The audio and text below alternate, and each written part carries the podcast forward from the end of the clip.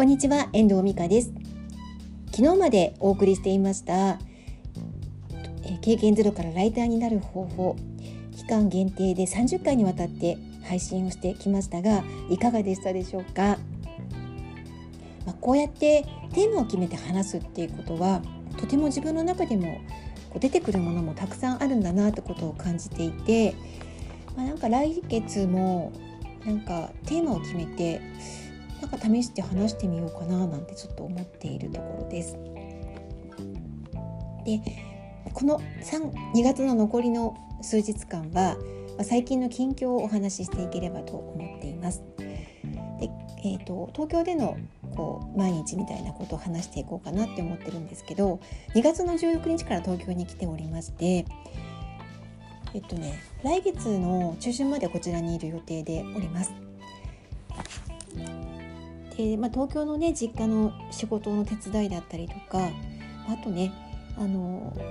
母のねことだったりとかそれから東京での仕事もあったりとかっていうこともあってあと卒業あの子供の卒業式があるんですよ3月の中旬に。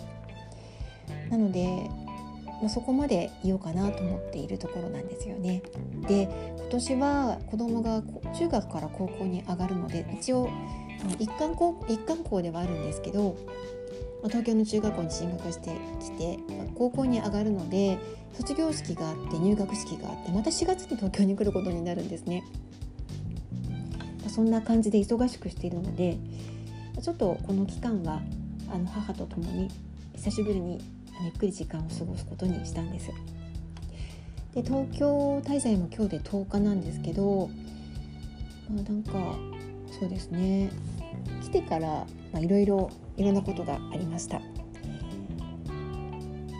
あなんかでも基本は札幌ではなんかこう家事の家事に追われてますけど家事に追われながら仕事をしてますけど、まあ、こちらに来るとねできることも限られてますしやるべきこともそんなにないので本当仕事に没頭する感じになってます。もう母が心配するぐらい仕事してます。なんかねそんな感じですね。あんまり外出もこんな感じだからできないしうん。まあなんかそんな感じですね。で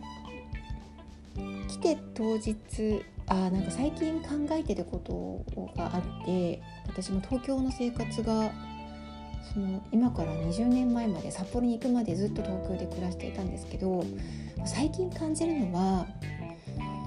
自分がねこうやって仕事をするようになってお金をいただいてねプロのライターとして仕事をするようになってすごく思うことがあるんですよ。やっぱり新宿で暮らすっていうのは本当に大変なことだなって思っていて、まあ、母の母との付き合いがあるご近所の方とかあの、まあ、つながりのある方ともお目にかかったりする機会もあるんですけど、まあ、本当にみんなよく頑張ってるなっていうふうに思うんですよね。一生懸命仕事をしているしあのお年をこう召した方70歳とかね60歳後半とかの方も例えば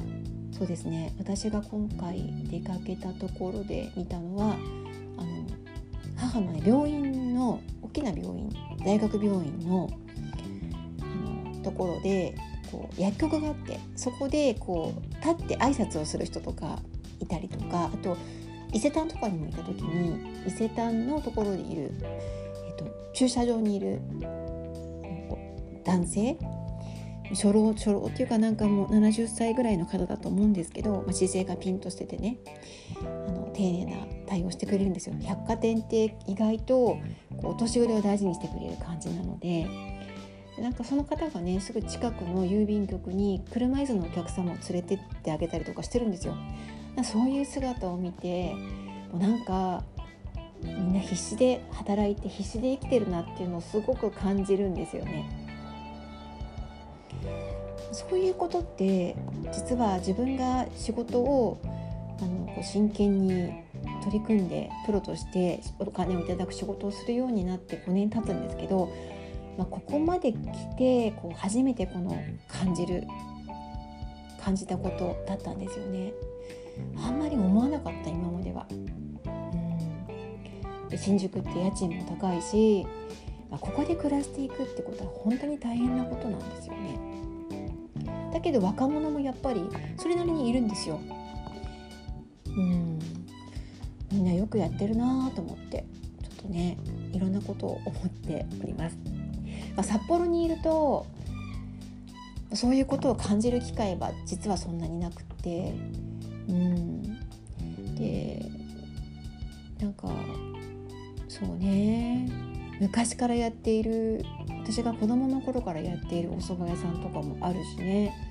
代々やってるお店とかもあるしその歴史とかそこがどんな風にこの今今まで発展してきてるのかとか味を守ってきたのかとかなんかこうそういうことも今日感じることがあってそのお蕎麦屋さんに行ったんですけどなんかそんなことも思ったりとか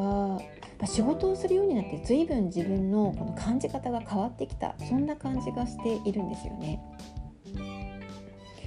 これは、まあ、ある意味成長でもありちゃんと世間を知るようになったっていうことなのかなと思うんですけど自分がここにいた頃東京にいた頃はサラリーマンっていうか毎月ねあの給料頂いて会社員として働いてたので本当に自分で稼ぐことっていうのを感じたことがなかったんですよお金を稼ぐってだって毎日出勤すればそれなりにあのお給料いただけましたしだけど年を年を重ねてから仕事をしていくっていうことっていうのはものすごくやっぱり体力もいるし労力もいるしましてや新宿でやっていくなんて本当に大変なことなんだなってことを本当に感じるんですよ。それがね東京に来てこの10日間で感じたことのまず一つかなと思っています。自分の状況が変わると感じ方も変わってくるものなんですね。今日は東京に来て10日経って最近このあの新宿でこういろいろ世の中を見渡しながら感じていることを話してみましたいかがでしたでしょうか？では今日はこの辺りで終わりたいと思います最後までお聴きいただきましてありがとうございました。また聞いてくださいね。ではまた。